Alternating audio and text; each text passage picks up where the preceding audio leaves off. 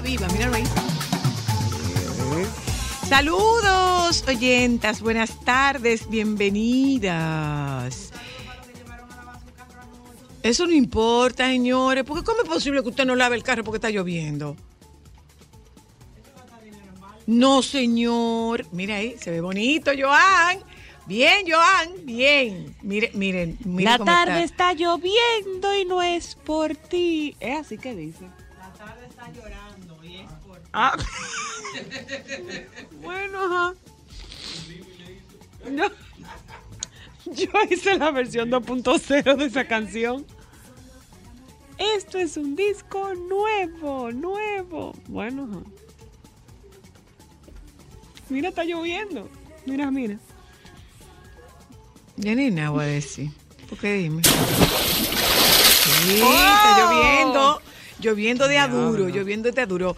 Eh, señores, eh, junio se despide como el huevo, pasado por agua. Y dicen que eh, hay, el pronóstico es de mucha lluvia. ¿Mm? El pronóstico es de mucha lluvia eh, durante este fin de semana. Y bueno, si nos hemos estado quejando durante tanto tiempo por el calor, eh, bueno, pues vamos a comenzar a pensar que vamos a pensar que va a haber lluvia, va a haber mucha lluvia y prepararnos para eso. No es con sancocho y con trago, por el amor de Jesucristo. No es con sancocho y con trago. Si usted es de la gente que coge agua en tanque, asegúrese de ponerle cloro alrededor. ¿Te oye? Por el tema de, por el tema de el dengue. Tanque tapado. Señores, pero esto hay que comenzar celebrándolo. Dos cosas le debo decir. Dos Uno. cosas. La primera de ellas es. eh, Clasificamos ayer. Ajá, pero además de eso, además de eso, adivinen qué, señores, eh, Aisha Sayed está nada más y nada menos que en Vogue Italia. Ay, sí. Así. Hablando de su talento, Muy bien. hablando de su talento, Señor. está Aisha Sayed. Estamos como el arroz. Mm. Y en lo todas otro, partes. y lo otro, por primera vez, República Dominicana va a un mundial de fútbol. Por primera vez es con la división sub-20, Sub-20. que son los más jovencitos. Muy ¿Mm? bien. Entonces, eso hay que celebrarlo, hay que celebrarlo, hay que celebrarlo. Un día como hoy, Día del Maestro. Felicidades a los maestros. Felicidades a los maestros. No es lo mismo un maestro que un profesor. Un día como hoy. Y es una pena que hay más eh, profesores que maestros. Así es. En tu época había más maestros que profesores, ¿no? Lo de mi época era maestro. Es una pena. Eran todos maestros. Ay, yo le quisiera dar una felicitación especial a uno de mis profesores favoritos, Teacher Félix del Yodi, mi profesor de inglés. Mm. Me encantaba ese profesor. Donde quiera que esté, un saludo Eh, y felicitación para Yo él. tuve muy buenos profesores, muy buenos maestros. Excelentes maestras en el, en el, en el Inmaculada, en La Vega. Excelentes maestras. Excelentes maestras. Eh, en la universidad también. En las universidades yo tuve tres profesores extranjeros cuando estudié hotelería y con quien más se enganchó nuestro corazón sin lugar a dudas era de un africano nacido en Zimbabue. Se llamaba. Credo Siñangüe. Ay, padre. Pero, pero, mi amor. Gigante era, ¿verdad? No, el auténtico GQ. Pero era grande. El ¿no? auténtico GQ. No, era tanzano. Era de Tanzania. El auténtico y verdadero GQ, mi amor. No, dile, el auténtico. Y se vestía como un GQ. Como un GQ. Un día como hoy nació eh, el profesor Juan Bosch. Don Juan nació un día como hoy, estuviera celebrando 113 años, pero, pero se celebra, se conmemora el nacimiento de un hombre como, como el profesor Juan Bosch. Yo tengo en mi haber como comunicadora la dicha y la bendición de haber eh, entrevistado al profesor Juan Bosch, para lo cual había que capacitarse y prepararse, porque don Juan era, era complicado, don Juan. Un hombre muy galante, definitivamente. Pero te podías soltar en banda en ese no, no, momento. no, no, don Juan, era, era complicado entrevistar a don Juan. Si usted, usted- o sea, si usted no tenía mueble aquí arriba, usted no hablaba con don Juan. Imagínate Punto. Por otro lado, Y señora. yo recuerdo, eso, eso es, eso es una, una de las anécdotas de una de las experiencias vividas en mi trabajo como comunicadora que más me marcó, sin lugar a dudas, fue una entrevista justamente un día como hoy El para, cumpleaños. para el cumpleaños. La última que Para el hiciste, ¿no cumpleaños de don Juan. La última entrevista que yo le hice a don Juan, que nos recibió en su casa junto a doña Carmen, un hombre muy galante, pero le vuelvo a decir, complicado. Muy complicado. Hablando muy de, complicado. de hombres galanes. Eh, ¿Con eh, quién nos con- topamos ayer? ¿Qué Ay, personaje? señores, señores. Ayer salimos de aquí a comer y El real. Nos encontramos con el, el presidente Hipólito Mejía. Señor, Hipólito siendo Hipólito. Hipólito siendo Hipólito. Hipólito siendo Hipólito. ¿Cómo tú estás? ¿Cómo te va? ¿Cuánto tiempo? ¿Y tú, y tú tienes nieto ya? Sí, presidente, yo tengo nieto. Ah, pues tú empezaste temprano. Eh, pero tú empezaste muy temprano. El, lo siguiente, lo, lo siguiente lo dejo ahí, ¿verdad? Lo, si- lo siguiente lo dejamos ahí. y lo decimos de fuera Y del aire. entonces le digo, no, eh, presidente, yo tengo 60 años. Y me dice, y me dice él, eh, tal cual, eh, pues tú te enteras. Sí, presidente, estoy entera, no me falta absolutamente nada. Así no me mismo. falta absolutamente nada.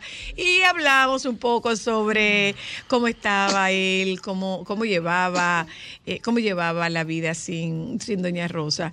Eh, y lógicamente La no lleva. tengo, no tengo autorización para compartir esa, para compartir esa información, que de seguro eh, lo dice él cada vez que alguien se lo pregunta, pero corresponde a él decirlo, no me corresponde a mí. Pero era don Juan 62 siendo, años de don casado Juan tenía. siendo 62 años de, de- de Casado casado. tenía. ¿eh? Don Juan siendo Don Juan, Virgen de la Alta Gracia. Y estoy leyendo aquí, estoy leyendo aquí que República Dominicana y Guatemala disputarán un boleto para el fútbol de los Juegos de París 2024. Huepa. Por otro lado, hablando de disputar, la tarifa eléctrica aumentará a partir del mes de julio. Claro que sí, tráigalo todo. ¿Qué más? No, yo ya me di cuenta. ¿Qué más? Yo ya me di No, cuenta. es que ese no es el sonido, una pero, aspiradora. pero que también, pero también, también voy a decirles una cosa, o sea, definitivamente, independientemente de que haya aumentado la tarifa eléctrica, el consumo de energía eléctrica ha aumentado, porque estos calores no se aguantan si no es con un abanico o con un aire acondicionado. señora pero Luna, este pero no es el 9%. momento, no más. Un 9% de aumento en la tarifa. Entre el anticipo y, y- y- y- y la sede. O sea, ¿qué mano queda? Y lo, lo mejor de todo esto es que Yo que me quería cambiar le están para dando, le están dando, le están dando eh, a los a los motoconchistas le están dando un bono. Ajá, ¿para qué más o Y a los y a los microempresarios, ¿qué es lo que nos van a dar? Yo nunca he escuchado una llamada de un préstamo, un bono, una ayuda. eh, nunca he escuchado a la DGI llamar y decir, mire, sabemos que usted tiene el- el- la cintura y el cinto apretadito. Vamos a chancearlo. Vamos a darle de eso que usted tiene. Vamos, eh, eh, sí, se lo vamos a dejar utilizar para pagar anticipo, para pagar otra cosa. Yo nunca he oído al gobierno Bueno. decir al sector de la clase trabajadora media, media alta. No. Vamos a ayudarlo. Nunca he oído, siempre aparece para la clase pobre, siempre aparece Para los para empresarios. los choferes, subsidio de tal cosa, y eso es dinero, dinero, dinero, dinero. Nunca me han llamado a mí para decirme, mira, de dos pesos para que vaya suave. Bueno, tenemos que eh, ayudar a ayudar con los programas sociales, eh, con todas las tarjetas, con todos los bonos. Los empresarios tienen su mundo resuelto y, como diría Pablo Macchini, el club de los pendejos seguimos siendo sangrados. Seguimos siendo sangrados. ¿Hasta la cuánta es, Nos papá estamos, Dios? nos estamos constriñendo, nos estamos restringiendo, nos estamos restringiendo, pero eh, se va haciendo difícil. Entonces, ¿qué es lo que nos toca en este momento? Lo que nos toca es, bueno, repito, eh, yo nunca escuché eh, no hay ningún no hay ningún programa al menos que yo conozca porque probablemente existe pero yo lo desconozco no hay ningún programa que yo conozca, reitero, desde mi ignorancia, que, que nos ayude a lo de clase media. No tenemos nada que nos ayude. Ahora, yo tengo una no duda. tenemos nada que nos Tengo ayude. una pregunta. Adelante. ¿De dónde sacó el señor presidente que somos uno de los siete más- de uno de los siete países más seguros del mundo? Más o menos de dónde? Bueno, no sé, él, él tendrá algún... Lo que pasa es que... De los siete países más seguros del No mundo. lo sé, mi niña, no lo sé, no he leído esa información, no sé de dónde la pudo haber sacado, no he leído esa información, no he leído esa información. Eh, Estaba un poco aire. bueno, la, las, la siento, sí, estamos así. ¿eh? Bueno, vamos a compartir con ustedes el contenido que nosotros tenemos programado para el día de hoy. ¿eh? vamos, vamos a ver qué es lo que nosotros ¿Tú tenemos. sabes quién me gustaría que trajéramos al programa? ¿A quién? Al titulador del Nacional de las noticias. O de Nuevo Diario. Del ¿eh? Nuevo del Nuevo Diario, sí, señores. Sí, sí, Qué sí. genial Está el muy bien, titulador está muy bien, está muy de bien. las noticias del Nacional. Vamos a, El hablar, Nuevo vamos, a. El hablar Diario, con, vamos a hablar con Patricia Sedano, que está aquí en el día de hoy. Vamos a hablar con cómo que nos vamos a cuidar el cabello con estas altas temperaturas. Me tengo que lavar con más frecuencia, no me tengo que lavar con más frecuencia. Que me pongo, me pongo una línea, no me pongo una línea. Vamos a hablar con la dueña de esta cabellera. Tratamientos caseros. la dueña de esta cabellera, Patricia Sedano. Eh, cosas que deben saber hombres y mujeres acerca de béisbol antes de que inicie la temporada de pelota. Y lo vamos a hablar con eh, nuestro webmaster. Claro, el más duro, que tiene con mucho con el. Llovita, con el Llovita. y hablaremos con la doctora hablaremos con la doctora Luna a propósito de su publicación eh, a propósito de su publicación de la maternidad de hijos adultos y con la doctora Vanessa Espaillat hablaremos sobre eh, la maternidad de hijos adultos. Ese es el contenido que nosotros tenemos hoy. No se lleve porque dejó de llover, porque son como chubascos pero va a seguir y en el fin de semana hay una vaguada caminando por ahí. Nos vamos a publicidad, esto es solo para mujeres, bienvenidas y bienvenidos. Entramos con el, el presidente Hipólito Mejía. Señor, Hipólito siendo Hipólito. Hipólito siendo Hipólito. Hipólito siendo Hipólito. ¿Cómo tú estás? ¿Cómo te va? ¿Cuánto tiempo? ¿Y tú, y tú tienes nieto ya? Sí, presidente, yo tengo nieto. Ah, pues tú empezaste temprano. Eh, pero tú empezaste muy temprano. El, lo siguiente, lo, lo siguiente lo dejo ahí, ¿verdad?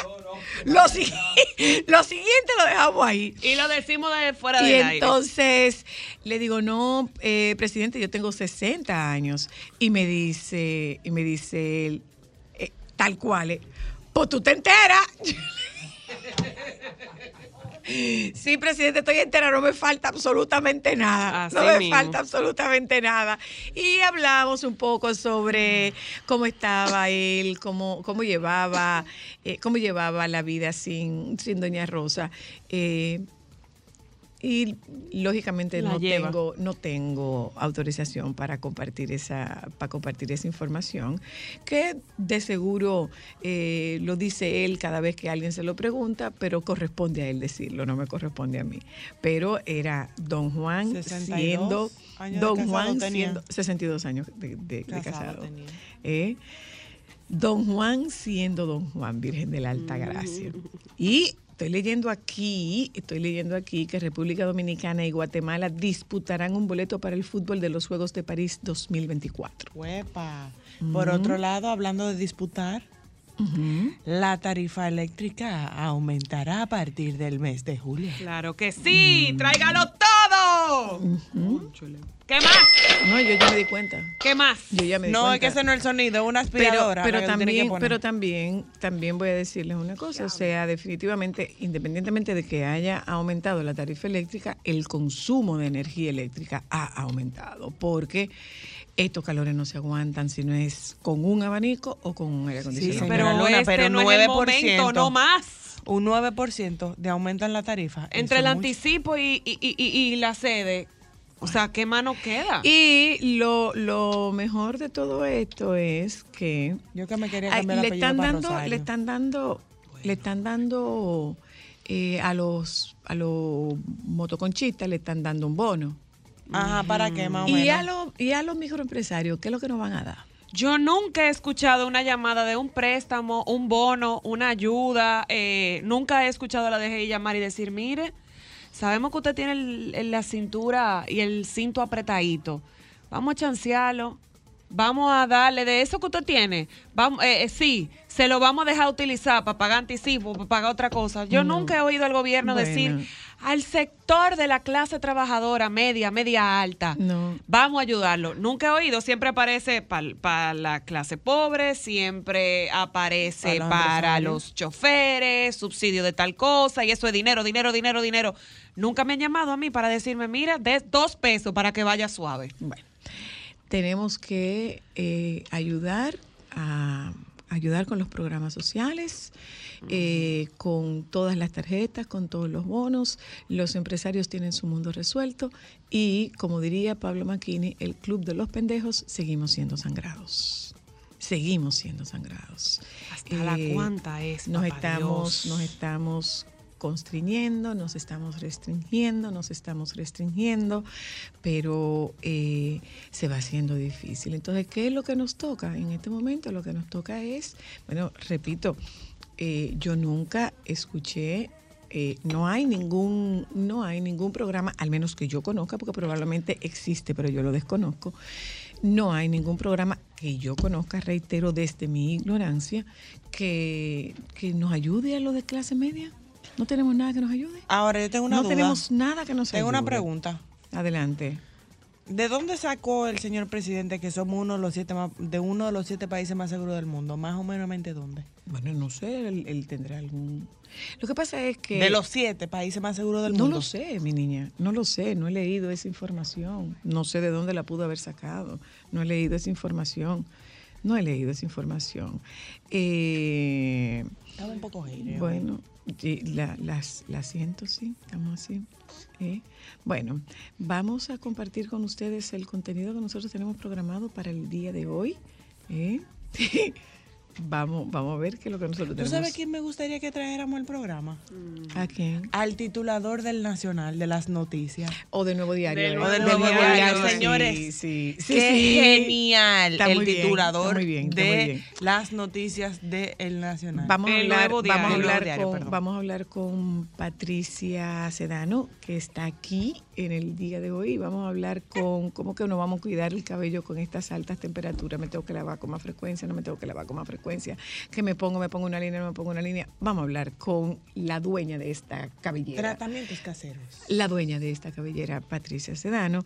Eh, cosas que deben saber hombres y mujeres acerca de béisbol antes de que inicie la temporada de pelota. Y lo vamos a hablar con eh, nuestro webmaster.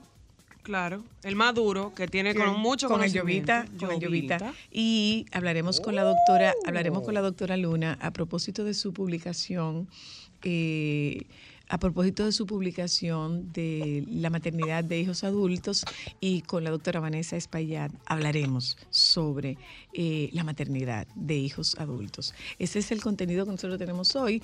No se lleve porque dejó de llover, porque son como chubascos pero va a seguir y en el fin de semana hay una vaguada caminando por ahí. Nos vamos a publicidad, esto es solo para mujeres, bienvenidas y bienvenidos. Ya. Solo para mujeres, solo, solo. Sol 106.5, la más interactiva. Una emisora RCC Miria. Déjame tus días y llenarlos de alegría. Solo para mujeres.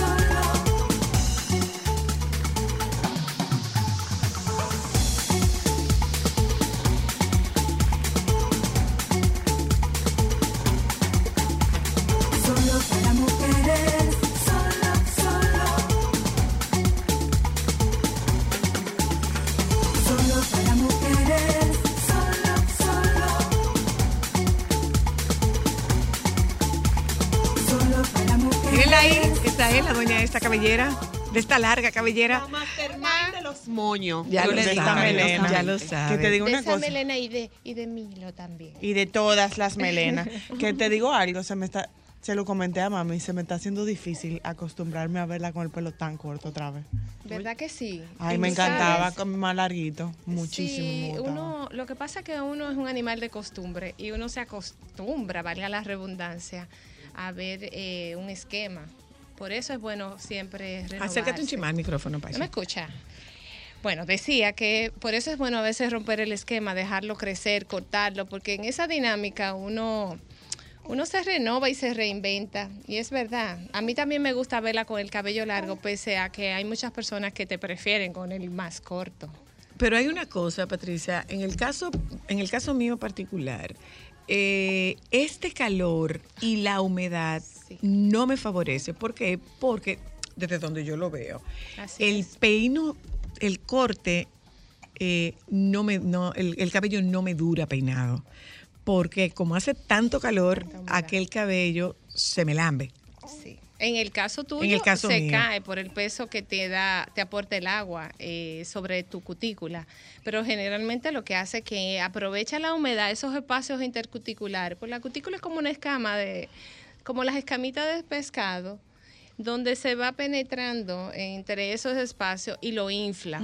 A mí me lo infla. Yo, por ejemplo, lo tengo con cierto peso ahora porque esta es una temporada de lluvia. Entonces, si no, yo andara que mi cabello entraría primero que yo a los lugares. Bob Esponja, dice Francisco. Bob Esponja, dice Francisco. Exactamente, y, el peso eh, con el largo, bueno, me favorece de momento, pero enti- te entiendo perfectamente. En tu caso, el peso molecular, el diámetro que tiene tu cabello es menor que el que pesa el agua y te lo tumba. Eso es así. ok. Eso es Patricia, así. Y digo, está mal, están escuchando, el diámetro y el menor y el peso molecular, de- son términos, o sea, mi términos. Eso amor, esto es ciencia, ciencia capilar. Sí. Patricia, mito o realidad, el mantener el pelo corto es más fácil que largo. Yo entiendo que es más fácil corto, porque definitivamente tú lo tienes en una proporción más, más cómoda para tú manejarlo. Pero muchas personas que d- depende mucho de su, su gusto personal. El cabello largo se le hace más fácil porque ya tiene un patrón establecido de hacerse su cola, de, de quizás retocarse la parte frontal. Y, y lo que llevamos, preferimos el cabello corto, nos gusta la sensación de libertad de poderlo mojar y lavarlo cuando sea y con un buen producto manejarlo. Eh, definitivamente eso es muy personalizado, pero corto es más fácil. Por otro lado, técnicamente. Ajá, Patricia. no me diga que es más fácil. es, es más fácil para usted, Depende, pero, ok, ¿cuáles son las condiciones que tú necesitas para poder llevar un pelo corto más fácil? Tiene que tener una hebra saludable. Y por lo general, cuando tú la cortas, eh, Se- se va todo el lo cabello dañado, dañado. todo lo que se va. Y a renovarlo constantemente cada dos o tres meses, el cabello no le da tiempo a deteriorarse. Entonces, con un buen producto, un buen seguimiento, tu cabello perfectamente te va a durar. Eh. Patricia, tú sabes que nosotras la- las mujeres eh, siempre buscamos la economía. Pero yo es esa una de las discusiones que tengo específicamente con una amiga que le digo, siempre ella presume y nos dice a mí y a otra amiga que nuestro cabello está siempre muy bonito, muy cuidado.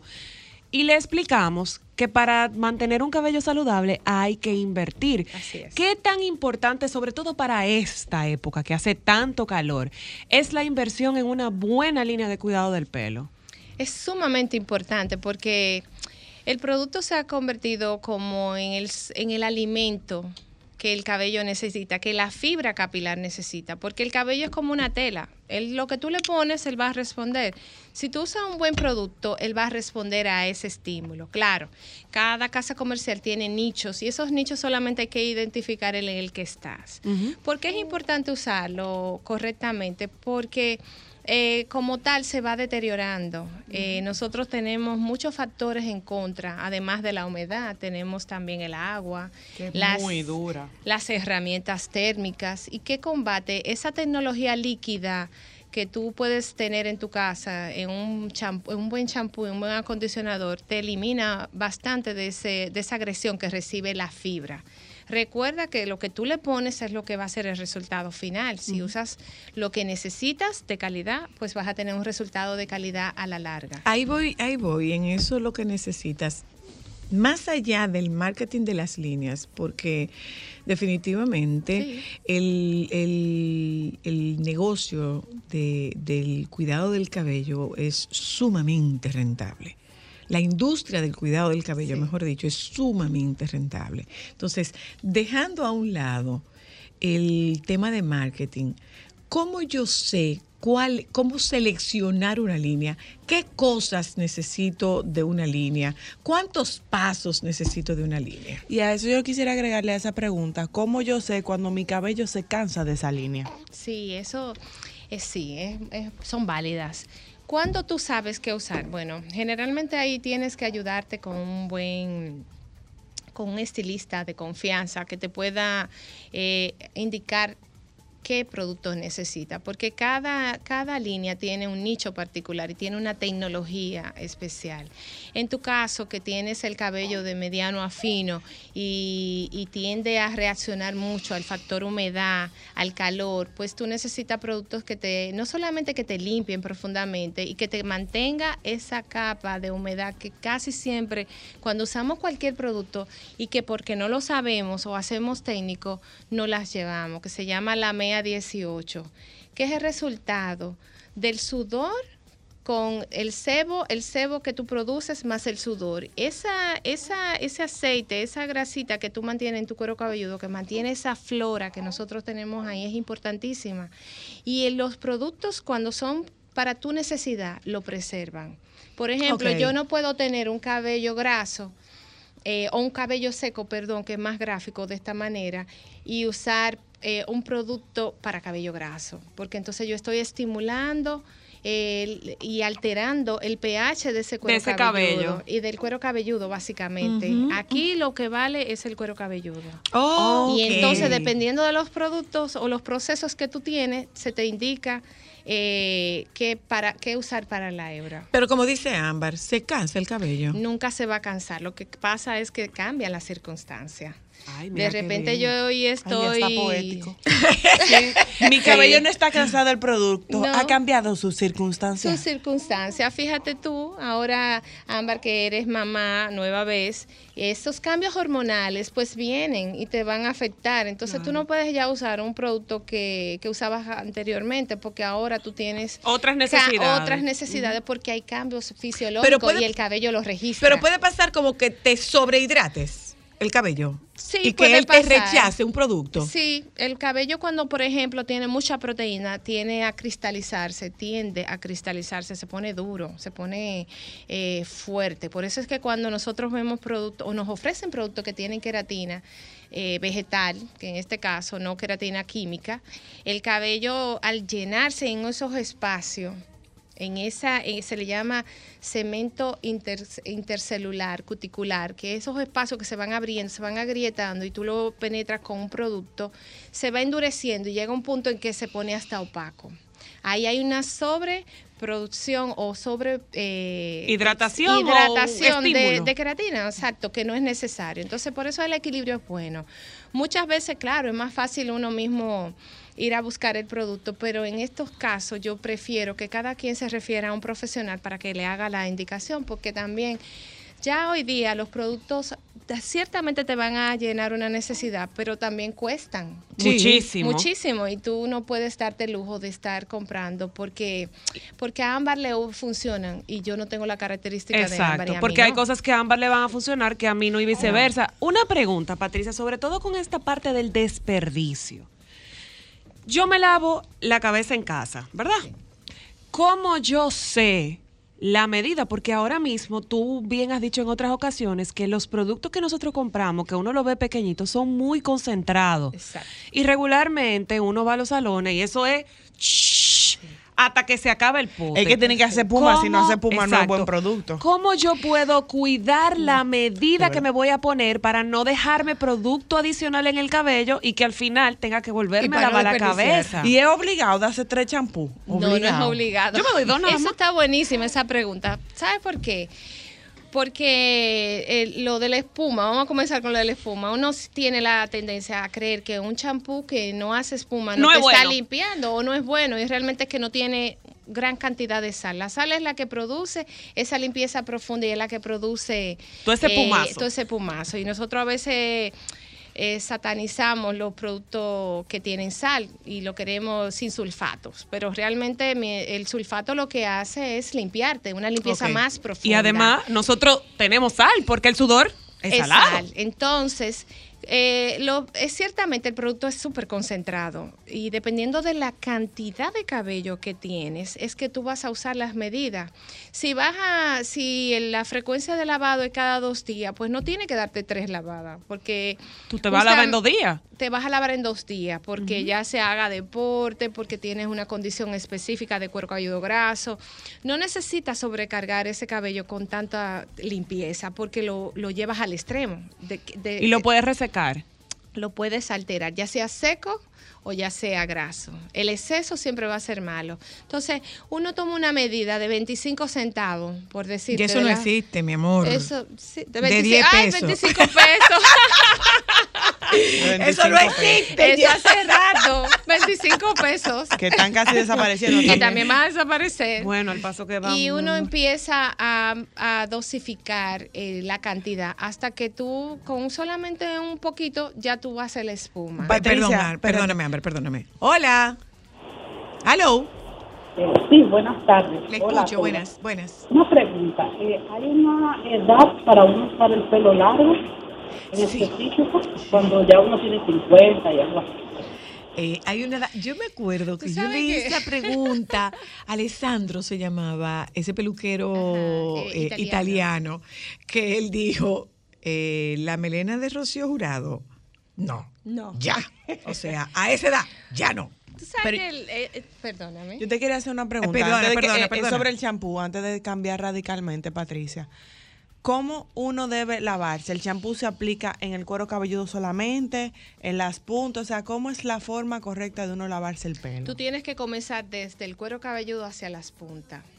¿Por qué? Porque tú tienes que limpiar tu, lo que decía anteriormente, tienes que conservar el pH y donde están los residuos eh, que tú tienes que retirar primero es en el cuero cabelludo, porque ahí se produce la fusión de tu sebo con tu sudor. Entonces tú lo retiras y, e inmediatamente vas masajeando la hebra del cabello. A no ser que tengas un exceso de un producto de terminación. Por ejemplo, que a veces nos gusta usar tratamientos caseros como aceites y cosas así. Mayonesa Eh, con huevo y aguacate. Será Eh, usted ensalada, lamentablemente señores. tengo que decirle que la- lo que querías lograr, que era hidratar, al tener, al tener una molécula tan grande y tan pesada, vas a tener que usar un exceso de, de- de li- productos de limpieza como el champú. Y al final lo que le quedas, le dejas de humedad al cabello es prácticamente nada, porque tienes que retirarlo todo o si no queda mal. Entonces, eh, el- mientras menos es más, porque el producto de por sí ya viene diseñado para que con poca cantidad funcione. No hay que llenarse. voy al teléfono otra vez, perdón, Ay, perdón, voy al teléfono otra vez. Mujeres, llamen. buenas. Buena- buenas tardes. Adelante. Y para caballeros, porque ahora nosotros vamos a la peluquería y solamente nos quieren texturizar, blower y ya, salita bonito. Pero no nos explican nada, nada más es ponle eso y dale. ¿Qué podemos hacer? Ponle eso y dale. Es sutil la forma de usted explicarlo, amigo No, él eso- lo siente, como lo vive el pobre hombre. No, no, eso, eso no puede ser. Hay que ¿Hay línea explicarle a hombre todo. nada más? ¿Eh? ¿Hay línea solo para caballeros? Sí, claro que sí. ¿Y un par. caballero puede usar la línea de una mujer? O sea, Lo los puedo- productos que están diseñados para Claro, porque para cuando tú mujer. hablas de cabello, tú estás hablando, no importa el género. Es un Claro. cabello que tiene un ¿Es cuero cabello? cabelludo No, y te que tiene una te- función. te- obviamente te hago la pregunta porque las mayores consumidoras de la industria de, de- de la melena somos nosotras las mujeres. Entonces yo no sé si químicamente hablando puede haber una diferencia. Hay diferencia por las actividades, porque el hombre generalmente se expone a muchas actividades eh, al aire libre y como, que nosotros. ajá, y, y- y tiene que mantener un cabello limpio más que nosotras. Nosotras nos damos, nos damos un secado y podemos aguantar dos días perfectamente, pero ya por tradición, por higiene, el hombre está acostumbrado A a, lavarse con mucha casi. Con más frecuencia, frecuencia. y necesita productos que tengan más emoliente. De paso, casi todo lo que tiene que ver con el hombre hombre es más concentrado porque lo usa más. Claro. Y, y como en todos los casos, hombre o mujer, hay un nicho para cada quien. Entonces, a veces eh, la tecnología te permite que el mismo champú te puede lo puedes trabajar en la barba o en tu cuerpo.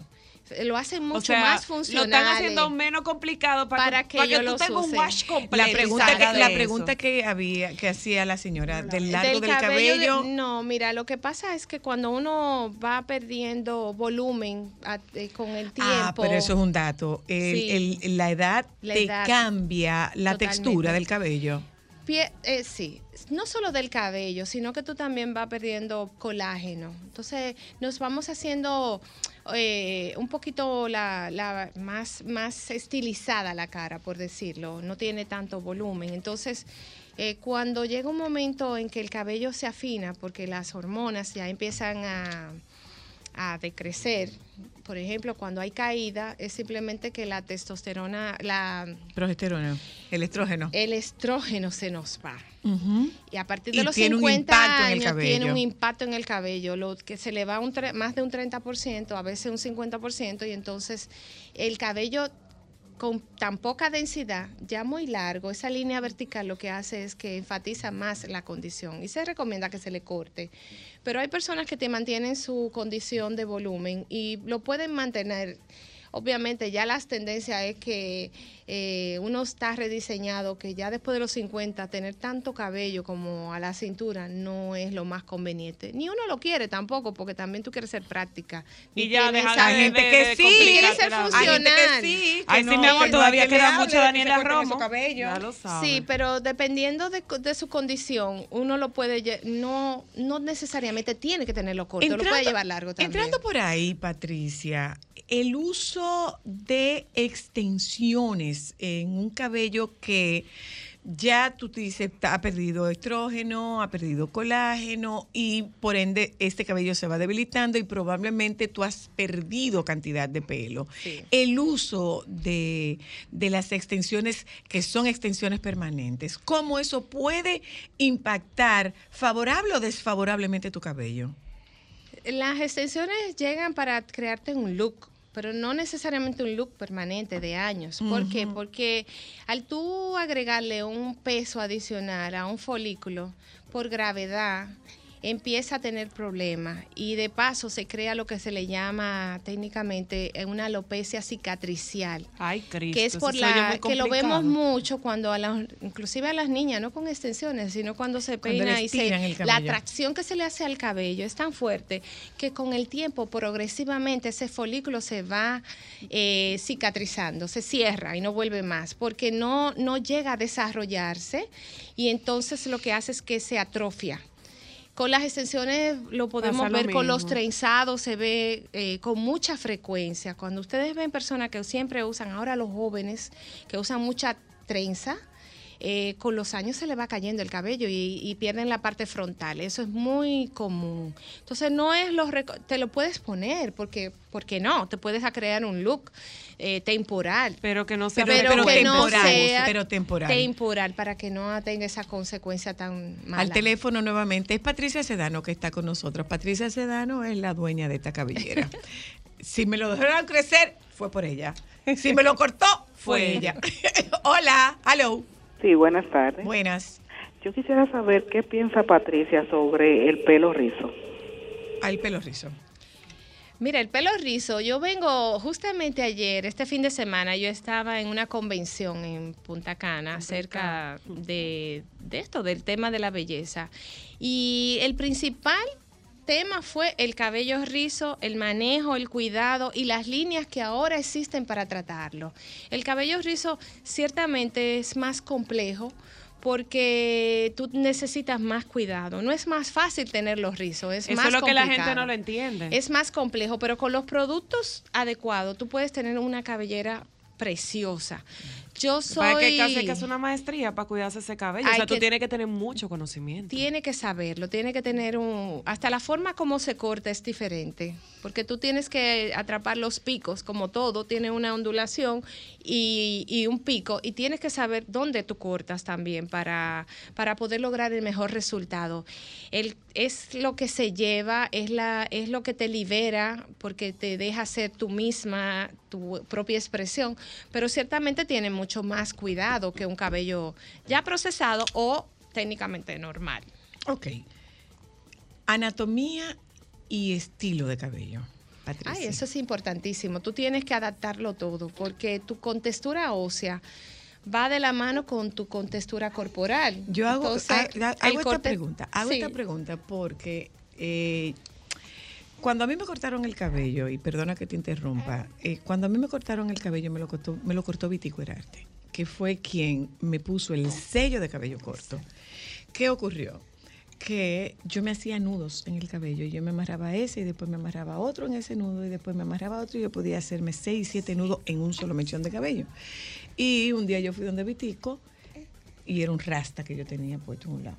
Y él me dijo, me, lo, me, dijo, me volteó, siempre lo recuerdo que me volteó eh, contra el espejo y me dijo, vamos a ver qué es lo que se puede hacer. Y me pasó el mechón, me dijo, la única forma de que esto saliera era cortándolo. Es así. Y a así. partir de ahí usé el cabello corto. Tratamiento titanio le decimos. Tijera. Qué bueno. A partir de ahí me cortó el cabello. Recuerdo que creo que fue doña Daisy. Doña Daisy me dijo todas las condiciones necesarias para llevar, todos los requisitos para llevar un cabello corto, tú los tienes. Entonces, Exacto. eres una mujer de cabello corto, definitivamente. ¿Cuáles son los requisitos anatómicos para un, para un cabello corto y para un cabello largo?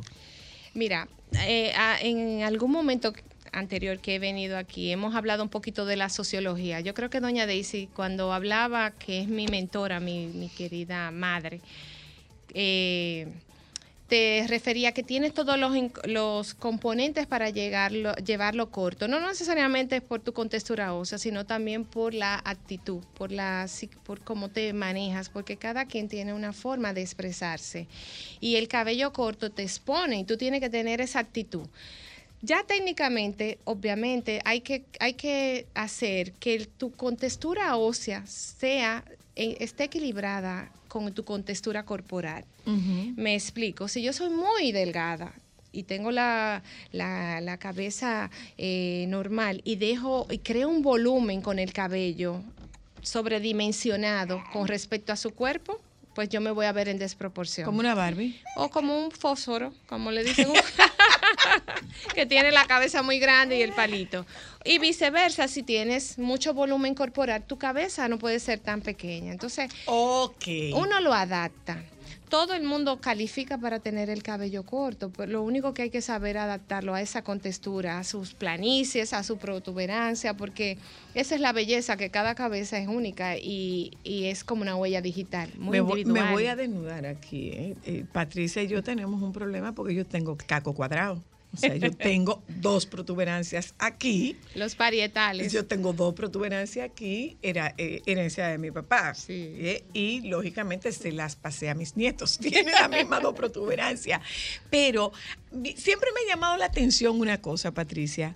¿Por qué tú haces que tu cliente descruce las piernas cuando tú le estás cortando el cabello? Ah, por simple, porque tu cabeza se sostiene por la primera vértebra que se llama atlas, que sus anillitos están insertados justamente en el hueso occipital. Y cuando tú, sin darte cuenta, cruzas la pierna, tú inclinas el cuerpo hacia el lado que la, que la cruzas. Entonces, el cabello, cuando tú vas trazando las medidas, te va quedando de un lado más largo que otro. A no ser que tú quieras un corte asimétrico, tú tienes, tienes que mantener el cuerpo en equilibrio, porque tu columna se inclina hacia el lado que la llevas. ¿Tú habías oído lado eso, Joan? ¿Alguna claro. vez en tu vida tú lo habías oído? Alejandro, ¿lo habías oído alguna vez?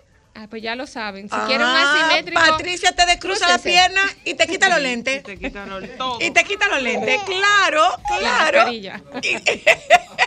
ah, coge ahí. Y que para que sea una sorpresa. Yo tengo una pregunta, Patricia. Eh, para, tú sabes, yo siempre con los pequeños. ¿Cómo cuidamos el cabello de los pequeños? ¿A partir de cuándo podemos empezar a usar productos en específico? Porque yo siempre he sentido que los productos de bebés o de niños no es igual que el producto para el pelo de un adulto y los resultados no son los mismos. Espérate que el doctor, el doctor Por García tiene, el doctor García tiene Claro, unas preguntas. Hablando Eh, mi ahora amor, estoy de viendo- sus dolientes, carajo. Estoy viendo, estoy viendo la pregunta del doctor García ahora, Milán. Gracias, Estoy Milán. viendo la pregunta del doctor García y lo que he visto es el doctor García preguntando. Yo dije, ¿pero para qué?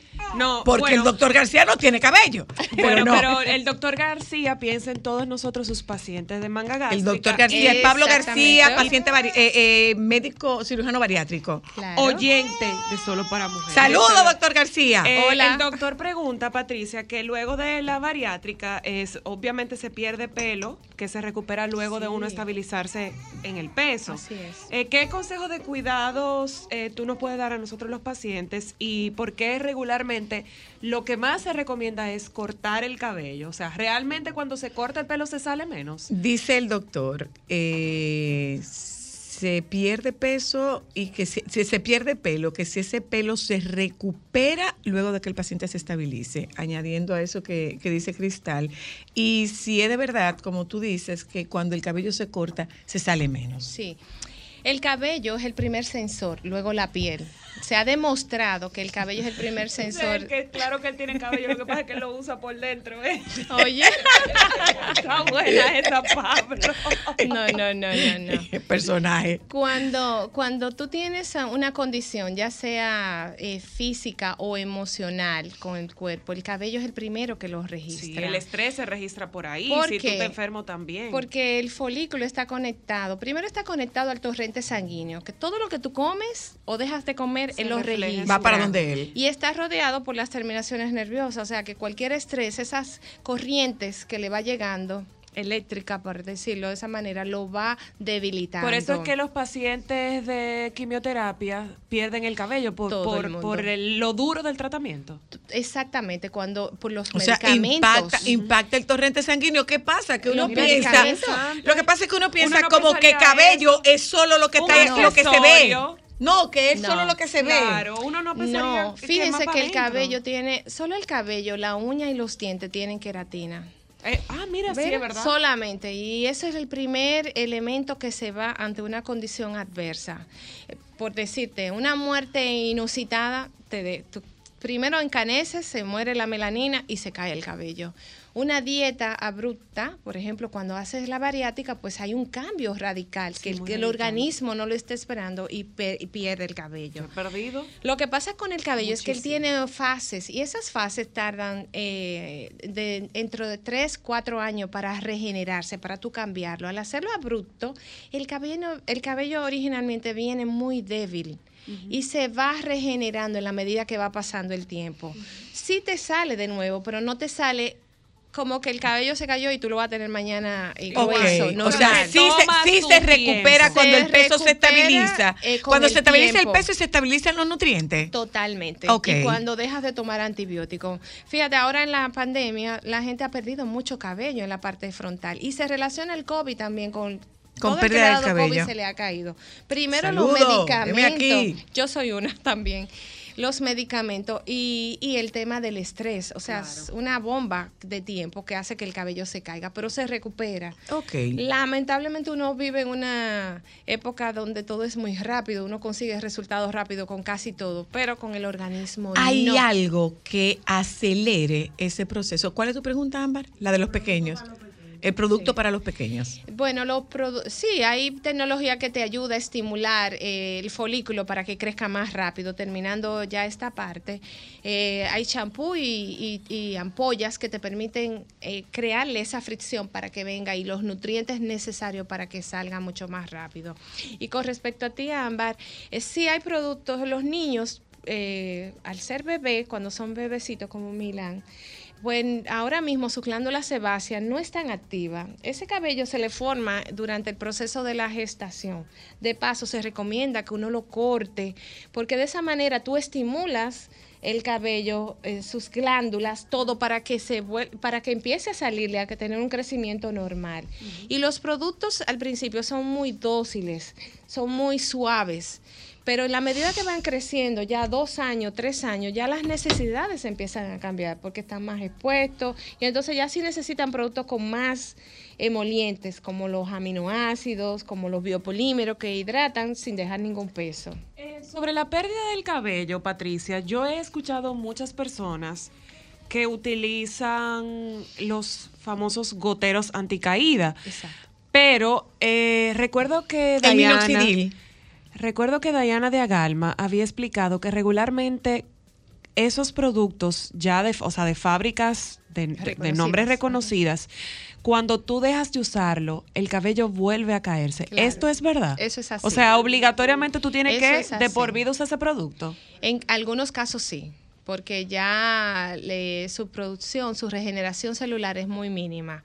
Eh, lo que hace, por ejemplo, el minoxidil y estos goteros eh, médicos, porque también lo hay ya que son cosméticos, que lo que hacen es que evitan, te crean esa sensación de, de frescor, pero es estimulando el pH y la misma, el mismo folículo para que se mantenga irrigado. El delicioso. cabello necesita circulación para que se oxigene y si no la tienes, entonces ¿qué pasa? Se cae. Generalmente nuestras terminaciones nerviosas están siempre como si fuera un coral por encima de la, la oreja y la parte posterior de la cabeza, pero en la parte superior no llegan tantas terminaciones, eh, vasos capilares, perdón. Y ahí, eh, por eso es que vemos que la caída es más fácil en la parte, En la parte frontal, frontal. y superior. Entonces, ¿qué hacen los goteros? Que estimulan ese movimiento para que te crezcan. Eh, minoxidil es excelente, pero es temporal, porque en el momento que lo dejas, eso se hace para que tu proceso de crecimiento, el que, en la fase que está el cabello cuando va creciendo, Pero ojo. se vaya, se vaya adelantando y te sostiene el que se va a caer. Pero ojo. Pero ya viene el otro ahí. Lo que va a co- eh, eh, todo, todo lo que sea pelo que te va a crecer. Exacto, todo. Todo lo que sea pelo. Todo lo. En cualquier parte. Gracias, Pachi. Eh, señora, nos da muchísimo Dios trabajo. de. Nos da muchísimo trabajo Mira sacar lo- a Patricia desde COT. Nos da muchísimo trabajo. parte de este. Pero tiene que volver, tiene que volver. Señores, los, los hijos de Ámbar, bueno, en el caso particular de Mateo, Mateo tenía, Crecieron allá, mi Mateo amor. tenía Mateo. más corte de pelo que meses. Y Pachi no. sabes. Ese no siempre de- Eh, Patricia está en The Cut by Patricia Sedano. Por favor, comparte tus redes y los teléfonos, Patricia, para que la Claro gente vaya a sí. evaluarse. Eh, pueden contactarnos a través de, de Code by Patricia Sedano en Instagram, Instagram. y el teléfono es el 809-565-4420. Siempre. Señores, vaya, que. Patricia le cambia la vida a uno con la melena. Eh, nos vamos a publicidad. Todavía hablamos de lo que hay que saber de béisbol antes de que empiece la temporada. ¿Qué es lo que hay que saber? ¿Que son cuántos? ¿Seis equipos que son? Para Ya, mí lo que, hay que, lo que hay que Ya sé saber. que son seis. Ya sé Para que mí lo que hay que saber dónde están los Lo- baños y levantar la mano para que te lleven la cerveza. ¿Dónde La- están la los, pizza, ¿dónde están la los caimanes del Caribe? ¿Dónde están los caimanes del Caribe? Y hay unos caimanes. Había uno que se Ay, llamaba Los. Caimanes. Los Caimanes del Sur. Del Pero Caribe. eso existe Pero todavía. Tú lo globalizaste porque Ya, del Caribe. se fueron. bueno, eran del sur. Eran del sur. Nos vamos a publicidad, ya volvemos.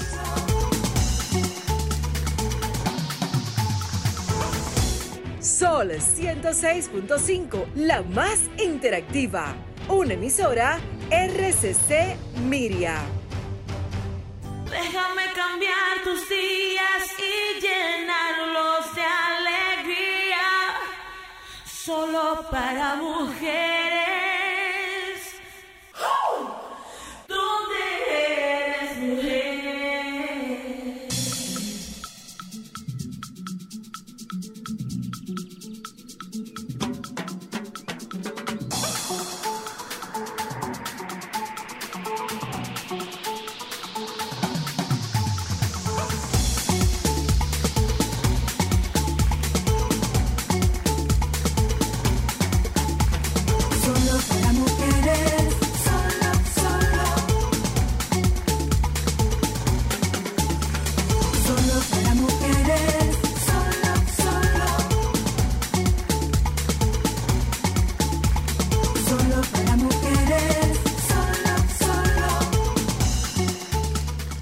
tal se siente de allá para acá, Joan? No, no es lo mismo aquí. Aquí no es lo mismo que allí. Que, que aquí. Míralo ahí. Estamos Ahí aquí. Saludos, Joan. buenas tardes, oyentas. ¡Oh! Gracias. Saludos. En Gracias, Golán, Cristal. eh, Colega, ¿cómo colega la colega? radio, como dice yo, porque usted sabe, sí, sí. Joan, ¿qué es lo que hay que saber de la pelota? Bueno, ya yo dije, no. Además no. que llegaron los peloteros, ¿qué es lo que hay que saber? Y levantar la mano para que te lleven una cerveza. También, exacto. sí, ¿Qué, es lo, pero- qué es lo que hay que saber de pelota? Bueno, esta temporada eh, regresa los 50 partidos. En, en las dos últimas temporadas, por el tema de la pandemia, solo se estuvieron celebrando 30 y 40 partidos, producto del tema de, de la pandemia. Pero ya este año regresan ya los 50 partidos. En la regular. Exacto, de la regular. La Están temporada los regular. 18 Tú ves, del round sé. robin. Esa- usted sabe también, claro. Entonces, eh, regresan los 50 partidos eh, esta temporada. Eh, el torneo se será dedicado a don Tomás Troncoso Ah. Muy, muy merecido, un inmortal Un del tema de la comunicación sí, un un cronista, deportiva. un La voz inmortal. auténtica de, de los Tigres del Licey. Don Tomás, sí, don Tomás. sí. También, ahora en septiembre, ya inicia lo que es el draft de novatos. Son los, ¿Qué es eso, Joan? El draft de novatos son los peloteros que firman los equipos de grandes ligas, ¿verdad? Cuando ya tienen ya al menos dos temporadas en ligas menores, son elegibles para el draft de nativo, que se, o sea, que se escogen aquí para participar en los equipos dominicanos. Ah, ok. O sea, eso es de. El, el draft de temporada es local. Exacto, exacto. El, draft, el draft de nativo, eh, el, el local de nosotros, exacto. Ok. Que es eh, ya cuando los jugadores tienen al menos dos temporadas en ligas menores, ya son, son elegibles para, para accionar en lo- con los equipos de, de liga de béisbol invernal. También soy la, este año, eh, las águilas preparando su, eh, su terreno. Están acondicionando el torneo, el- Mm. su, su terreno, perdón. Ya tienen ya eh, varios meses, eh, porque ellos tenían una situación. Sufrió el, el, el, el- el estadio. Sí, sí, tenían una, unas situaciones de hace varios años, pero ya empezaron a trabajar y dicen que será uno de los mejores terrenos de aquí de la liga. Inclusive dicen que no tiene nada que envidiarle a ninguno de grandes ligas. Nosotros tenemos estadios pero de grandes agentaucitos ligas. Nosotros tenemos estadios que cumplan los requisitos de grandes ligas. En Por los eso es que se dicen que no hacen un mundial aquí. Sí, en, en los últimos años se le han hecho algunos trabajos. Sí, por ejemplo, al estadio Quisqueya, el tema de, los terrenos está en excelentes condiciones. Pero la MLB, la Major League Baseball, dice que hay como que hacerle ciertos arreglos al tema de los clubhouse. Los peloteros Mm. eh, se han quejado mucho por el tema de los clubhouse que no están en, en buenas condiciones, pero. Eh, Joan, pro- ¿qué es un clubhouse? un clubhouse es donde, o sea, donde están Donde los ellos hacen coro donde- y esperan, ahí. eh, sí, sí, o sea, donde se, se, se Atrás, uniforman. no, Ah, no, la no, no, no, ducha. no, ahí no, hace coro, ahí porque no se está- hace coro. Bueno, en el clubhouse sí se puede porque Claro, cuando ellos ganan, ¿dónde música, ellos celebran? exacto, ahí que celebran el tema de la champaña. Ah, ese no es el dogado. No, El dogado es afuera. El clubhouse Exacto. es donde ellos guardan las ropas, se sientan, Exacto, se ponen Los vestidores, los vestidores. Aquí juegan domino y su chelcha hacen. ¿A qué hora se llega a un estadio? ¿A qué hora se llega? Bueno, hay peloteros. Deben llegar. Porque ¿Perdón? tú te acuerdas lo que pasó con el mundial aquel del equipo dominicano. Sí, sí, usted sabe. No, mi amor, cogieron de fue en Puerto Rico. Eh, lo que hicieron fue que, no, hay un día libre. eh, vamos ya aquí a Dominicana, que hay una fiesta allí. A Boca Chica fueron una fiesta. Y al otro día tú supiste. Había problema. Pero eh, eh, la diferencia del clubhouse y, y el doghouse, por ejemplo, el, el clubhouse es donde los peloteros se preparan, tienen su ducha, también hay gimnasio. Son los vestidores. Exacto, los vestidores. El clubhouse es ya cuando están, donde se guardan los bates y ese tipo de cosas. ¿A qué hora llega un pelotero, Sol? Eso depende, por ejemplo, a la hora del juego. Aquí, por ejemplo, los juegos son a las 7 de la noche en su, en su mayoría. Hay peloteros que llegan al mediodía. Al mediodía, dependiendo, por ejemplo, si, es el- si hay un lanzador que le toca ese día, llega más temprano para su preparación. Ok. O sea, Exacto. tienen práctica antes del juego. Exacto, y no sí, se explotan, siempre. Joan. No, no, no, porque ellos... ¿Es su trabajo? eso- exacto, y dependiendo de, de, por ejemplo, el pitcher, el día que va a lanzar, no, no, por ejemplo, no hace una gran práctica. Por ejemplo, se, se Pa' no- prepara día no antes, cansarse. día antes, hace, por ejemplo, Mm. ensayos, bullpen se, se le dice. Y por ejemplo, Joan, ¿qué tiempo le toma a un atleta del béisbol calentar? ¿Cuánto debe ser para no lesionarse y eso? ¿Cuánto tiempo ellos deben antes del juego hacer ese calentamiento? Por ejemplo, el béisbol esta temporada inicia el 15 de octubre Ya a principios de septiembre ya inician ¿Con qué los- coincide el inicio de la temporada aquí?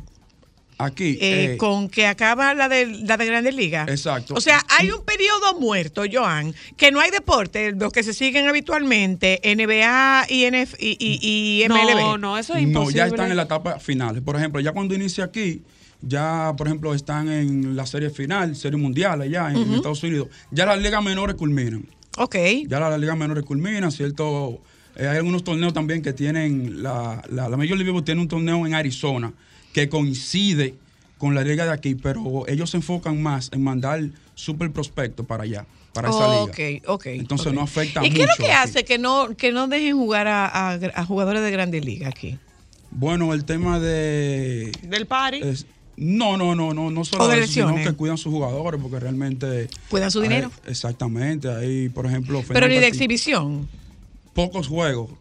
Le dicen, ve, prepárate, por ejemplo, en, en sus debilidades que tenga, pero juégame solamente un mes, no más de ahí. Lo que pasó con Albert Pujol, por ejemplo. Exacto, juega un mes, pero tiene, no puede jugar posición. Juega de DH, de designado, que no juega posición. ¿Y qué es jugar Oh. posición? Jugar posición, por ejemplo, Albert Pujol cuando, eh, por ejemplo, es un jugador de primera base.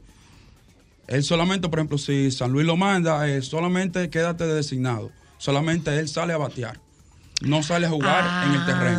O sea, en posición. Pero eso, eso es prácticamente de exhibición.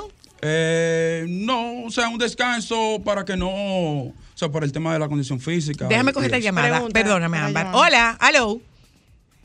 Saludos, buenas, Zoila, ¿cómo estás? Bien, Hello, gracias. buenas. ¿Me Hola, hola, hola. ¿Le oigo? Amigos. Sí, ok, perfecto. Mira, ayudarte un poco con el horario del juego de lo, a nivel de pelota. Normalmente se estila que es- es- se esté en el estadio cuatro horas antes. Como dice el joven, hay jugadores que llegan o más temprano o un poco más tarde. Se hace un calentamiento rutinario, dígase se batea práctica, ellos le llaman VP, cada bateador de posición, lo que no son lanzadores, eh, hacen una ronda de algunos 50 swing cada uno, eh, dividido en ronda. Ah, paran rolling, ahí sueltan el brazo, él te puede decir todos esos términos para que lo amplíen eh, ahí Una en el cosa, programa. ¿de qué equipo, de qué equipo tú eres? Caimanes. Ah, Soy de las Águilas Ibaeñas, Mi en amor, el país. eh, tú, tú- tú sabes con quién tú estás hablando. Claro con el fotógrafo, sí, con el fotógrafo del Licey que tú estás hablando. Está mal. Tú me la llamada. Pregunta, Hola, hello. ¿Qué hay? Soy la luna. Hola. El chipero TV, mi hermano. Cuéntanos. Dale. Óigame, pero es cierto que los peloteros que llegan temprano, pero que prohíben ir con la esposa cuando es temprano. Eh, mu- muchas veces. Y, pero, ¿cómo que si le prohíben con No. la esposa? Ese es su trabajo y ellos van con la esposa a la oficina. No, no, Entonces- exactamente, por- porque por ejemplo puede estar en otra parte del estadio que no necesariamente, no necesariamente sea en el clubhouse. Pero ustedes no han visto a Amelia Vega en una práctica con Al Horford, por ejemplo. que además es su trabajo. en es su su mayoría trabajo. llegan en la hora del partido y tienen una área pa- para, Para nosotras las mujeres, ¿qué es lo que hay que aprenderse? El menú. El menú. No, eh, Las bailarinas. No, mira, ya en las últimas, en los últimos años el tema de la bailarina ya ha ido ya, poco a poco lo han ido como Lo han sacado. Sí, porque sí, es sí. con la intención de recuperar el, el deporte como un, como, un, como un espectáculo familiar. Exacto, exacto. Por ejemplo, eh, quiero aprovechar también el escogido. Eh, tiene partidos que son a las 2 de la tarde. Yo entiendo que. Los domingos. Sí, lo- los Y sábados. día perdón. feriado. Los sábados y día feriado. Yo entiendo que, que eso es un horario eh, excelente para la familia, que puede ir un día temprano Ah, y eh, después eh, de ahí. Están los peloteros, van los peloteros a compartir con la fanaticada de manera que se puedan tomar fotos, que lo puedan conocer, que lo puedan ver, o eso no se estila. No se estila mucho, no se estila mucho. Pero hay equipos a veces que sí hacen, por ejemplo, un fan fest. Ujú. O sea, eh, previo al partido, ponen jugador, porque hay, hay también en los estadios tiendas de los equipos. O sea, Ajá. que venden venden de venta de los artículos y eso. Y de vez en cuando ellos hacen actividades con jugadores para firma de autógrafo y... Y vender sus Exacto. artículos. Gracias, Joan. sí. Tú te vas a ¿Mi encargar pregunta? de. No, ya se acabó. Pregúntaselo a Joan fuera del aire. ¿O no? Te tengo miedo. No, yo quiero preguntar por los jugadores lesionados. Porque si están lesionados en recuperación, sí o sí tienen que ir a los juegos. ¿Hace qué? A A ver. porque, eh, ese es su Da- trabajo. Puede, por ejemplo, en el clubhouse Oh, pueden darle a terapia, darle terapia porque están los trainers, los trainers tienen sus, eh, su espacio ahí de trabajo. Hay que ir a ponchar terapia. obligado, aunque usted esté lesionado. No dependiendo de la lesión. dependiendo de la Ah. elección, pero pueden ir porque, por ejemplo, hay una unidad médica siempre ahí que le dan terapia con los trainings y todo eso. Gracias, Joan. Sí, ¿no? Eh, Demasiado bueno. orden. Consultaremos contigo cuando comience la temporada. A mí ya yo sé todo lo que yo Cuando necesito. Tráigame otra y ya, más nada. Nos vamos a publicidad, regresamos de publicidad. Hablamos con las doctoras Josefina Luna y Vanessa Espaillat sobre la maternidad de hijos adultos.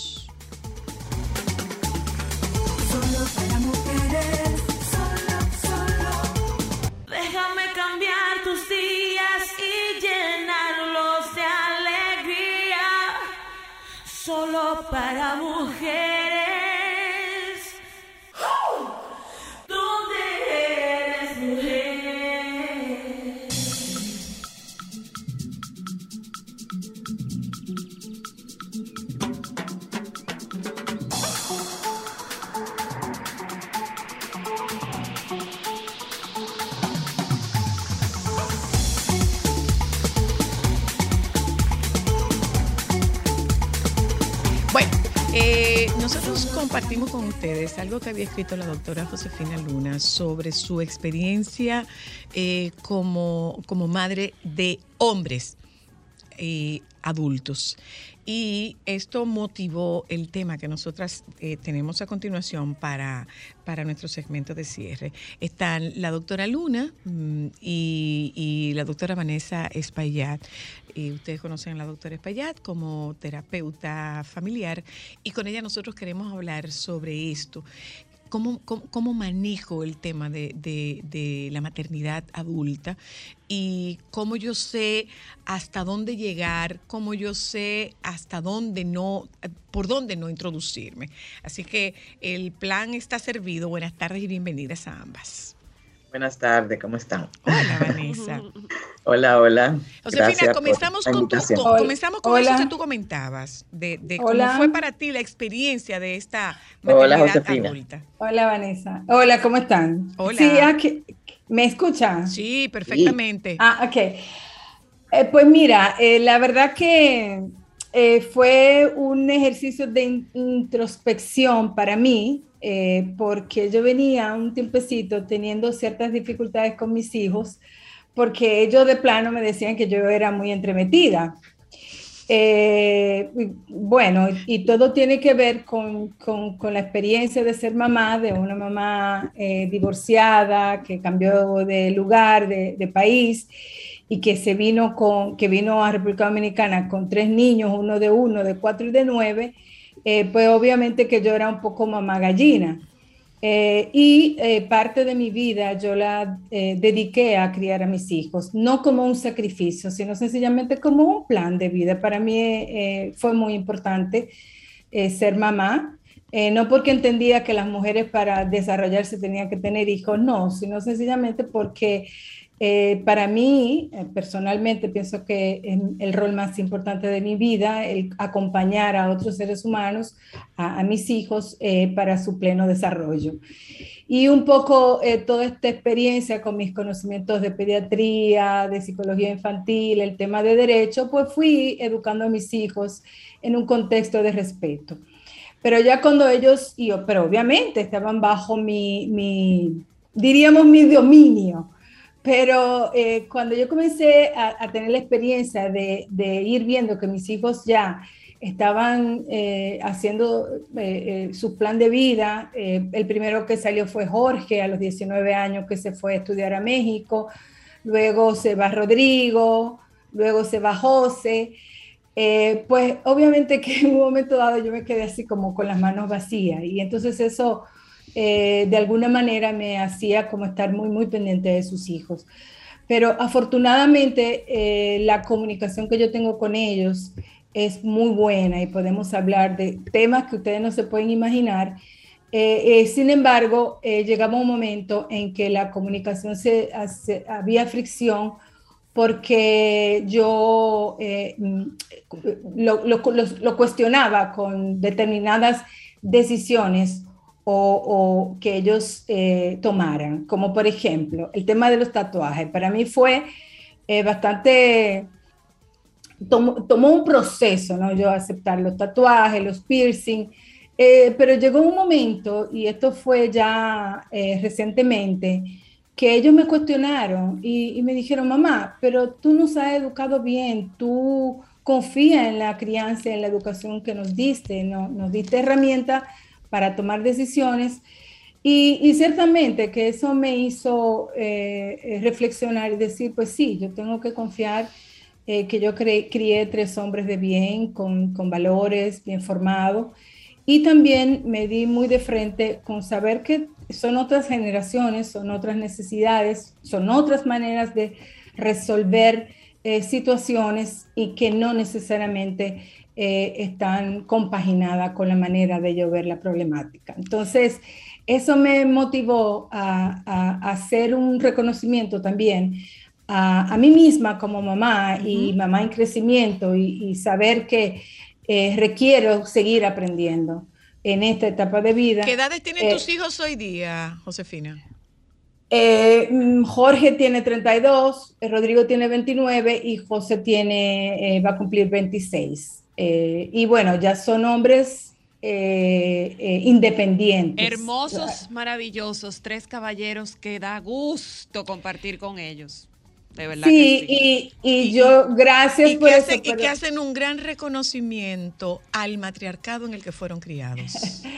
Sobre todo esa parte, ¿eh? lo orgulloso que se sienten del matriarcado que los En el que fueron criados. porque ellos presumen mucho el hecho de tener tan en contacto su lado femenino y su lado vulnerable y su lado de, de poder expresar sus sentimientos y, de demostrarle afecto a la gente sin dejar de lado su propia masculinidad. Y eso, eso es un trabajo maravilloso, la verdad. Sí, gracias. La verdad que yo siempre me cuestioné mi manera de ser, de eh, cómo yo lo venía haciendo. Eso me motivó también a estudiar, a, a asesorarme, sobre todo con psicólogas.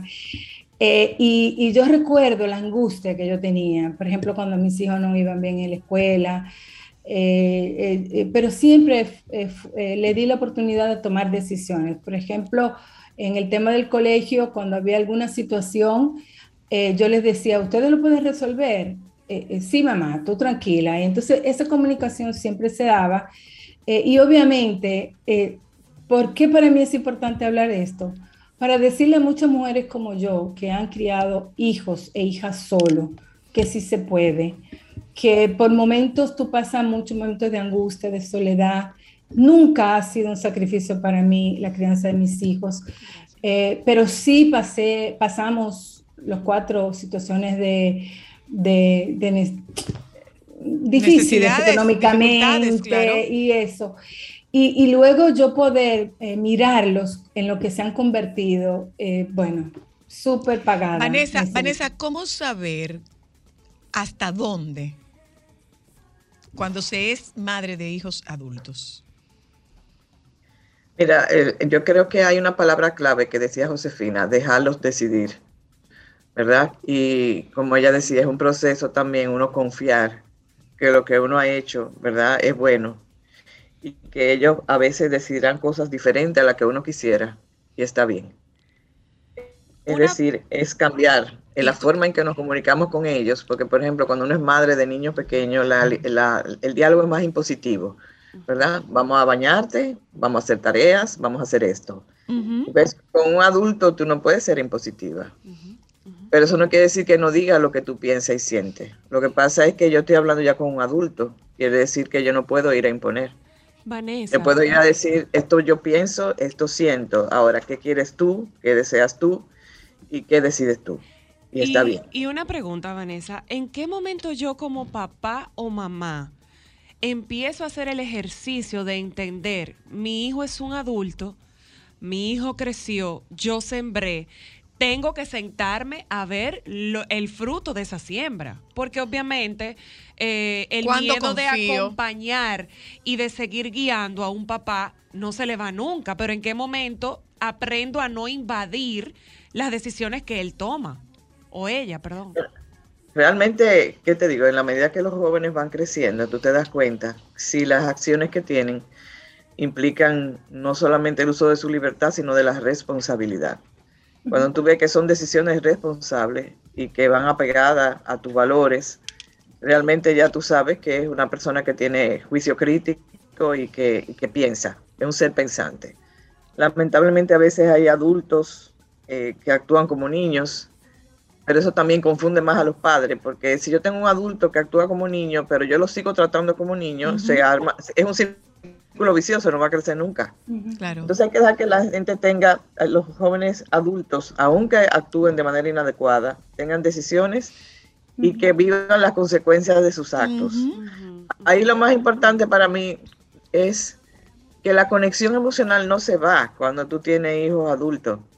El amor está ahí, ¿tú ¿ves? Y el reconocimiento, el respeto. Es la forma en cómo yo me voy a dirigir a esa persona. Lo voy a dejar, o sea, tiene que tomar sus propias decisiones, tiene que aprender con- de sus propias experiencias.